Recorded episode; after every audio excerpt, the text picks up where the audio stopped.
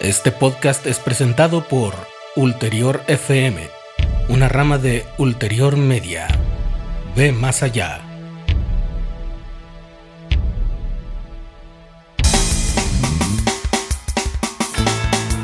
Este es el podcast de fútbol y libros,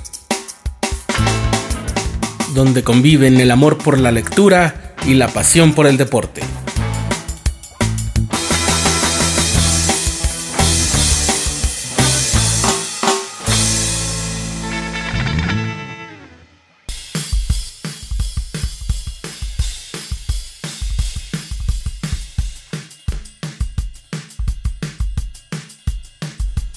Buenos días, tardes o noches, cualquiera que sea el momento en el que estás escuchando este podcast de fútbol y libros. Me da mucho gusto saludarte. Yo soy R de la Lanza y estoy muy contento de saludarte en esta ocasión, reiniciando las actividades de la producción de audio, de la producción de este podcast con el que estamos en contacto contigo, hablando sobre libros y sobre fútbol y sobre libros de fútbol y sobre fútbol con los libros, sobre todas las cosas que tienen que ver con estos dos eh, deportes que son la lectura y la literatura, por supuesto, y el fútbol, que es la máxima pasión deportiva que hay en el mundo. En esta ocasión vamos a hablar un poco sobre algo que ha estado siendo noticia en estos últimos días, que son eh, dos cosas. Uno que tiene que ver exclusivamente con el mundo del fútbol y otra cosa que tiene que ver exclusivamente con el mundo de los libros, pero se unen en, en una parte, en un pequeño tema. El asunto que tiene que ver con el fútbol es la decisión que la Comisión Disciplinaria de la Liga Mexicana tomó para anular el resultado del partido del sábado pasado entre los académicos o los zorros del Atlas en el Estadio Jalisco contra las Águilas del América, en el cual las Águilas vencieron a los zorros por dos goles a cero, pero debido a que Federico Viñas estaba en la banca durante por lo menos algunos minutos, la directiva del Atlas metió una inconformidad, se quejó y entonces procedió ante la comisión disciplinaria una queja que terminó en la decisión de quitarle el triunfo al América y entonces dárselo al Atlas por marcador administrativo de tres goles contra cero. Y por supuesto los puntos también se los quitó al América y se los dio al Atlas. Pues bien, eh, básicamente el comentario aquí tiene que ver un poco con el hecho de que el reglamento es, eh, por ahí dicen, deja lagunas. Yo no diría tanto que deja lagunas, para mí queda muy claro que en el reglamento se estipula claramente cuál es la situación y les voy a leer eh, textualmente lo que dicen dos partes del reglamento en las que podemos ver que no hay ningún problema por, ah, por el, bueno, eh, la interpretación no es, no se deja mucho margen a la interpretación, porque en el reglamento se dan a conocer tres figuras mediante las cuales se puede participar en un partido, mediante las cuales se puede estar registrado ante el torneo, ante la liga, y, eh, y la forma en la que se pueden participar. Eh, el, el, reglamento dice en su artículo número 48, dice lo siguiente. Se considera, se considera alineación indebida y entonces vienen algunos incisos, pero el que, el que aplica exactamente a este caso dice lo siguiente. Se considera alineación indebida la participación de un jugador, ya sea como titular o suplente, o integrante del cuerpo técnico que no esté registrado en la hoja de alineación. Entonces, si, si era un jugador y participa en el juego, sea como titular o como suplente, entonces sí es una alineación indebida, pero Viñas no participó. Ahora, em, ya en la resolución que viene, dice la comisión que sí participó porque salió a calentar. Sin embargo, en el reglamento no dice que alguien está participando en el partido por salir a calentar, ni por sentarse en la banca. Ahora, la otra cosa que podría haber, eh, pues no sé, aducido como un argumento a favor de la petición del Atlas es que si Viñas podría haber sido considerado integrante del cuerpo técnico. Y tampoco, porque al ser jugador no puede ser parte del cuerpo técnico. Esto viene de la misma redacción del, reglamento. Es un asunto muy sencillo, es de sintaxis. Si quitamos la frase parentética, ya sea como, titular o suplente, que es una frase aclaratoria que se refiere exclusivamente al jugador, nos queda así. La se considera alineación indebida a la participación de un jugador o integrante del cuerpo técnico que no esté registrado en la hoja de alineación. A lo mejor ustedes me van a decir, bueno, es que entonces los del cuerpo técnico no están jugando y entonces por lo tanto tampoco están participando. No, pero no puede estar inscrito como parte del cuerpo técnico. Pero bueno, en fin, eh, supongamos que ahí queda eh, un poquito amplio como para que alguien diga, bueno, es que está participando, aunque en realidad no participó del juego. Em, al ser un jugador profesional que ha celebrado un contrato con el club, como se describe en el artículo 7 del mismo reglamento, Viñas no puede ser considerado como integrante del cuerpo técnico ni como integrante de ninguna otra cosa, es nada más un jugador cuyo nombre no está registrado para ese mismo partido, aunque sí está registrado para el torneo. Ahora, solamente se puede participar siendo oficial de un equipo, cuerpo técnico de un equipo o jugador. Entonces no, no podían pasarlo a lo de cuerpo técnico.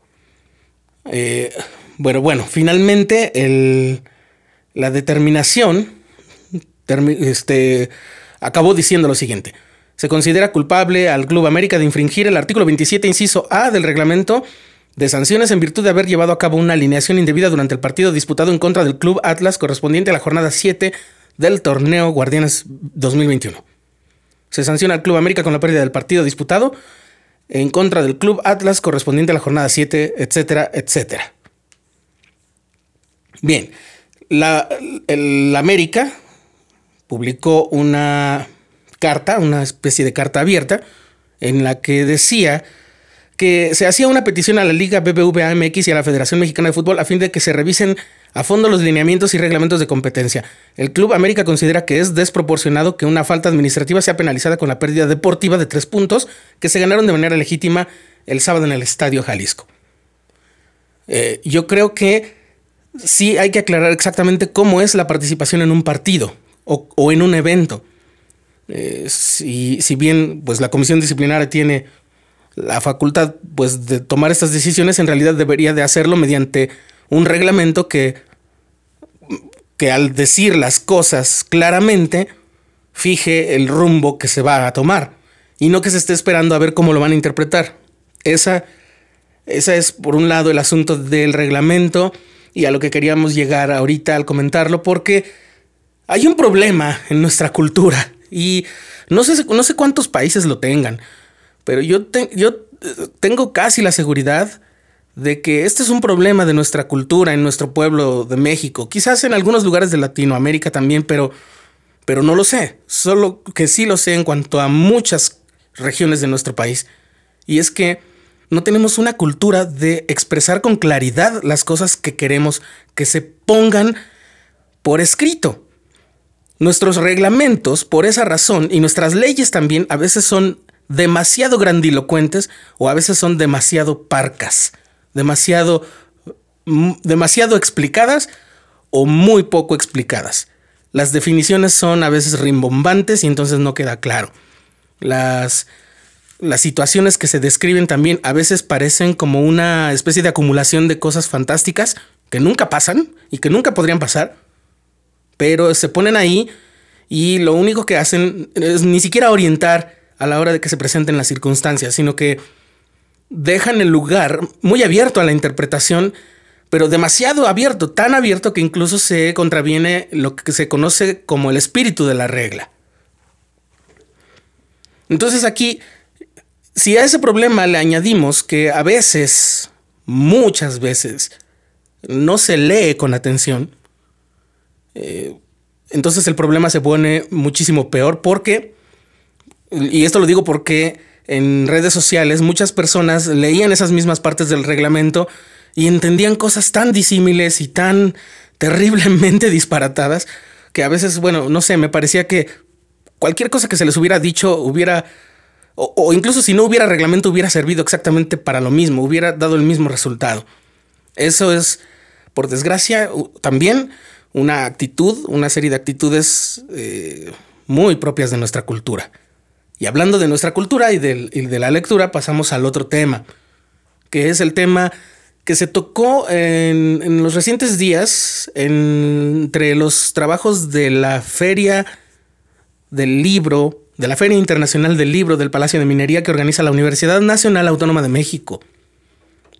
En un foro en el que participaron este, representantes eh, de una de un consorcio enorme de, sellos editoriales que es Penguin Random House, eh, hablaron, hablaron en el ámbito académico, en el ámbito de los estudiantes, hablaron de la piratería de libros y hablaron de que sacar fotocopias y manejar PDFs de libros era un acto de piratería que dañaba y perjudicaba mucho a las editoriales.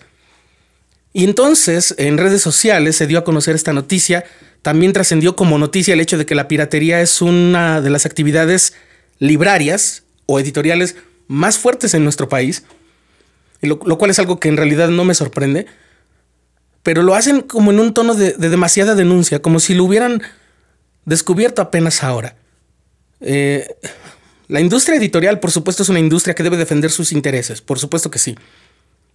Si, sus intereses están salvaguardados, claro que se entiende que tiene más potencial y más poder de permanecer. Y eso significa de seguir produciendo, de seguir encontrando autores, de seguir produciendo libros, de no morir, de darle a los lectores más cosas que leer y seguir pues avanzando.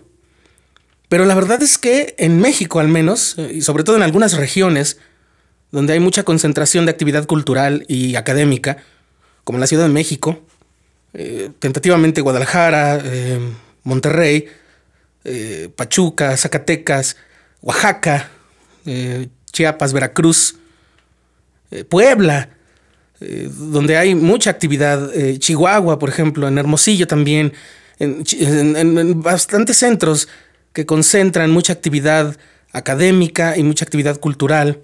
Guanajuato, la gente alrededor, sobre todo de la, de la actividad académica, no solamente, eh, no solamente le resulta difícil acceder a determinados contenidos editoriales, es decir, a, libros, por el hecho de que sean caros, sino que son en realidad inaccesibles.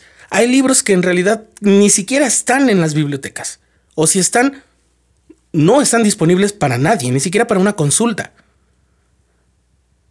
Y, lo que se hace en algunas ocasiones, y esto yo lo vi, es que algunas eh, papelerías y algunos negocios que están en, cerca de los centros escolares, por ejemplo, en la Ciudad de México pasa hasta cerca de la UAM, en toda ciudad universitaria, eh, pues en la Universidad de Zacatecas también, este, y en muchos otros lugares, lo que, lo que pasaba era que se establecían centros de fotocopiado que tenían un permiso especial para poder reproducir libros del ámbito académico em, y ese permiso se les concedía sin ningún problema por el hecho de que el uso que se les iba a dar a esas fotocopias era solamente con fines de eh, para su empleo en la actividad académica, para quizás hasta para la divulgación en cierto sentido, pero más que nada para que se le use como material eh, académico, como material escolar.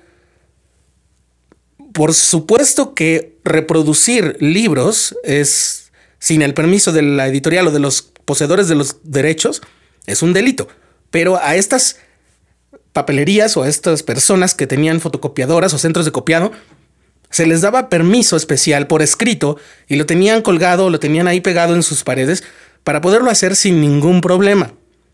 Porque se entendía justamente que a pesar de que el libro no estaba siendo vendido y que en el entendido de que eso perjudica las ventas, también se tiene la idea de que se tiene que apoyar al estudiantado, de que se tiene que impulsar la educación.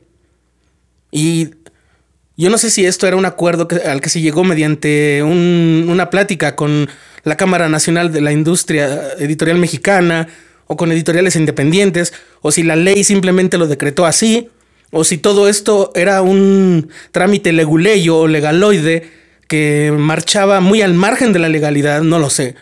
Pero se me, se me hace muy extraño que de buenas a primeras salgan eh, salga el mayor consorcio, digamos el Disney de los libros, que es Penguin Random House, a decir, oigan, oigan, no, ya no saquen fotocopias, nos estamos, ni se pasen PDFs, este, nos estamos muriendo como editorial y, va a ser también por su culpa. Mm, no, no. Además hay otra cosa, las, la producción de libros pirata, de libros impresos, ya no hablemos de las fotocopias ni de los PDFs o de los archivos electrónicos, sino de los libros piratas, los libros en físico que son piratas. Miren, muy fácil.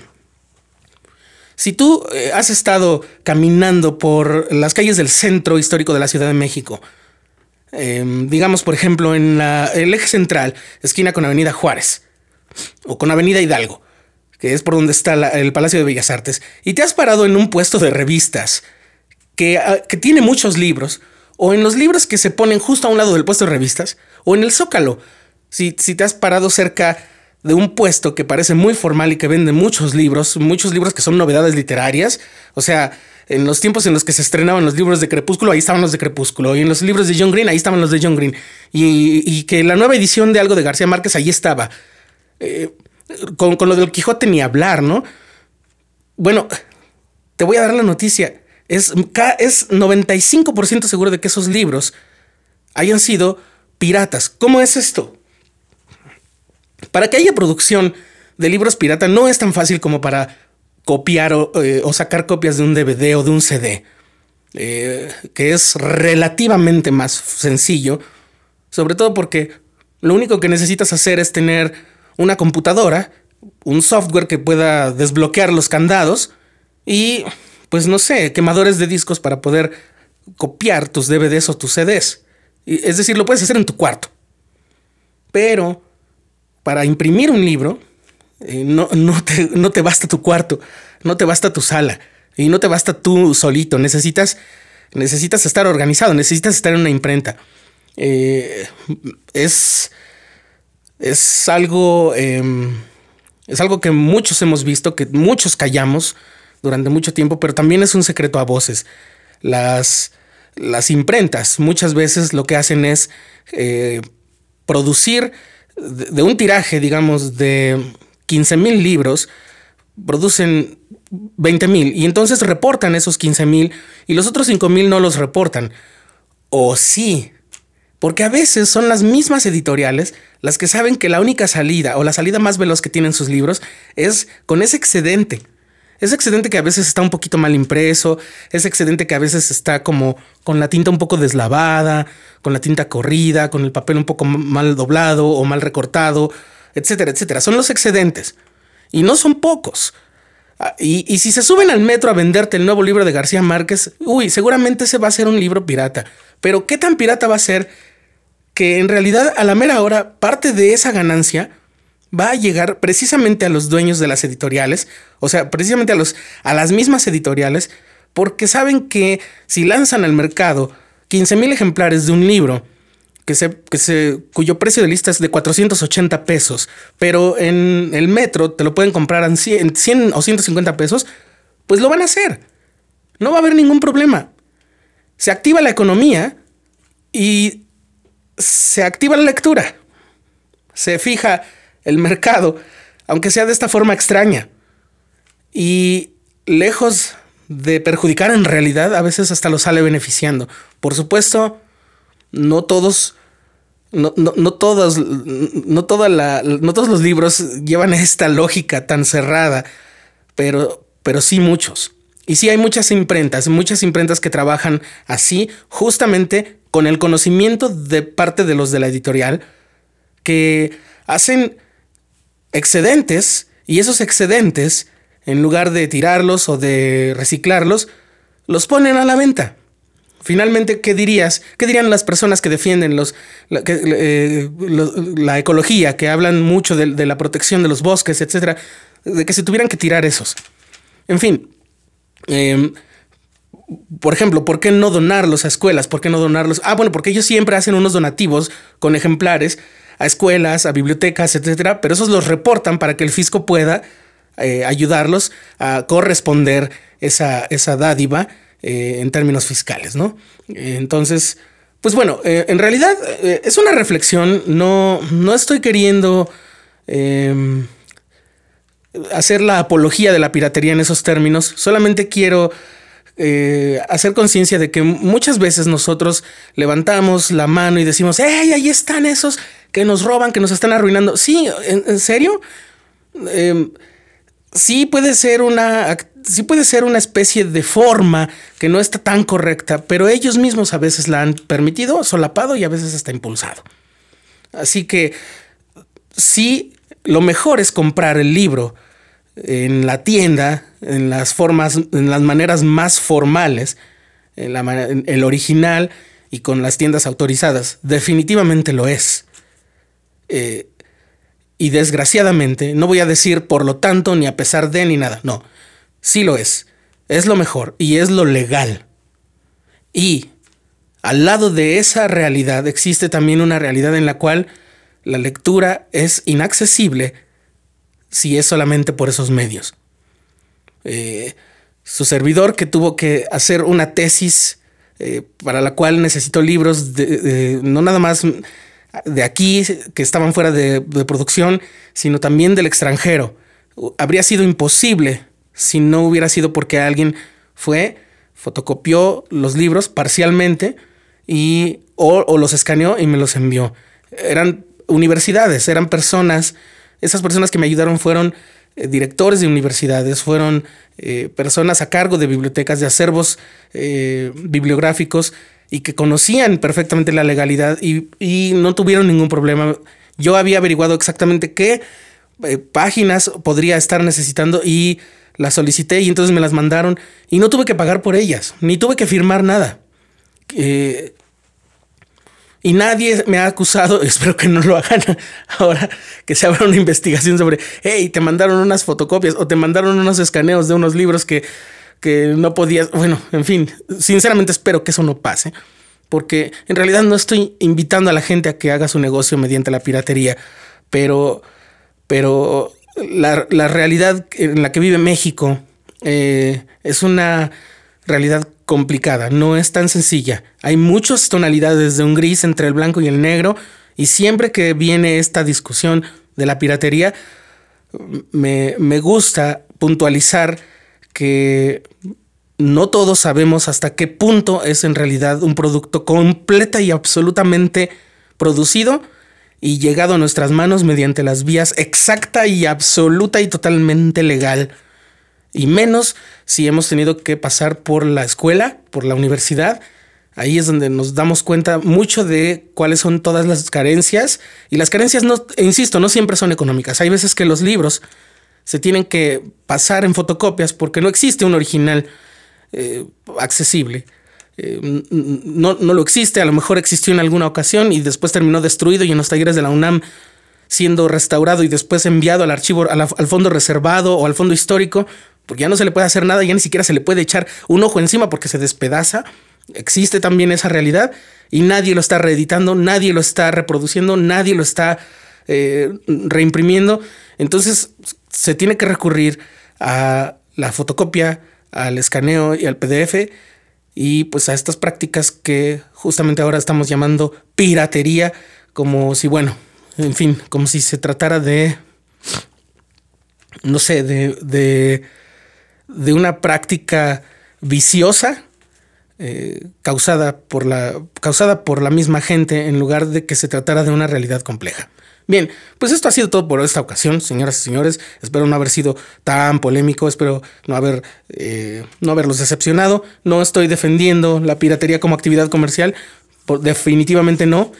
Eh, insisto, para mí lo mejor siempre es el libro original, de verdad, a veces hasta por vanidad, ¿sí? a veces también por calidad Nunca sabes si un libro, ya les hablaré, hay, hay libros que se producen legalmente, hay libros y hay sellos editoriales que tienen todos los sellos de toda la legalidad de todo el mundo, pero en realidad están vendiéndole al, público textos eh, pirateados y alterados indebidamente. Eh, también existe eso. Entonces, eh, mejor yo diría que no se abriera esa caja de Pandora porque no, no sabríamos cómo poder cerrarla cuando empiecen a salir los rayos y centellas que, que en realidad significarían pues balazos en los pies de muchas personas que casi casi las veo persinándose, salen a defender los intereses. Eh, el hecho de que, de, que de que la gente deje de comprar o de compartir sus PDFs o las fotocopias no va a significar un verdadero levantón en los intereses económicos de la industria editorial, de verdad no lo va a hacer, porque no lo ha hecho hasta ahora. No se trata de eso. La industria editorial tiene que reinventarse, tiene que entender que está viviendo un momento de coyuntura, un momento de cambios, está, está ante una bifurcación en el camino de la humanidad. Todos nosotros, incluso nosotros que estamos hablando de fútbol y libros, ya no estamos hablando del mismo fútbol de siempre y tampoco estamos hablando de libros como siempre. Eh, algo está pasando y nosotros tenemos que entender que muchas cosas están cambiando de modo, de forma, de tamaño, de volumen, de peso y de, y de sabor también incluso. Así que, pues bueno, ahí queda nada más esa reflexión. Por un lado, eh, no todo es, la piratería no es un asunto simple. Y por el otro lado, chicos, si un día van a hacer un reglamento, por favor, redáctenlo con mucha claridad para que cuando llegue el momento de aplicarlo, simplemente lo apliquen y no haya ninguna controversia. Nada, no dejen cosas a la interpretación, pero tampoco anden inventando situaciones extrañísimas como si viene un marciano y se tropieza con una piedra y después mete la mano y a ver si, si con eso desvía un balón para que entre o no entre a gol. No, simplemente redáctenlo con mucha claridad y luego aguántense, apéguense al reglamento, pues ustedes lo inventaron. Si no se van a aguantar a aplicar un reglamento, pues entonces mejor cambien el reglamento. No hay ningún problema. Si son los dueños de la pelota, pues hagan el reglamento que quieran, pero pónganlo y aguántense a sus reglas. Y bueno, si se van a afiliar a una asociación internacional, pues sigan las reglas de la asociación internacional. Si no, pues desafíliense, señores.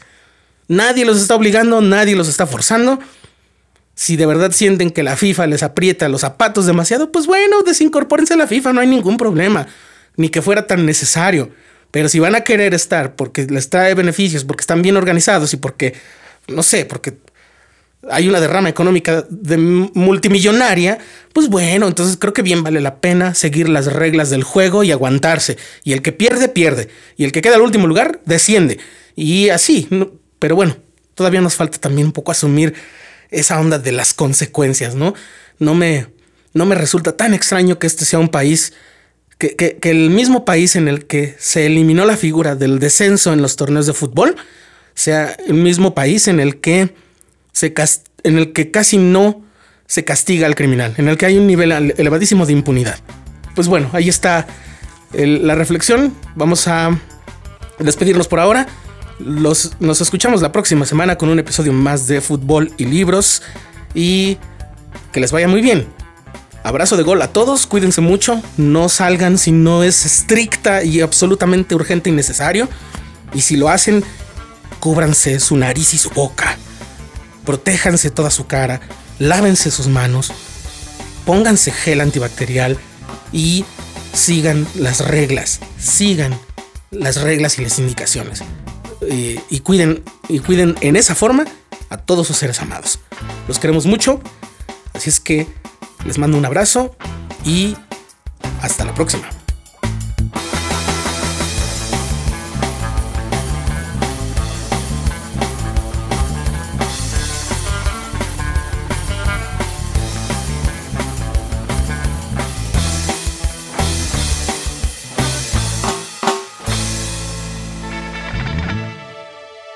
Este podcast fue presentado por Ulterior FM, una rama de Ulterior Media.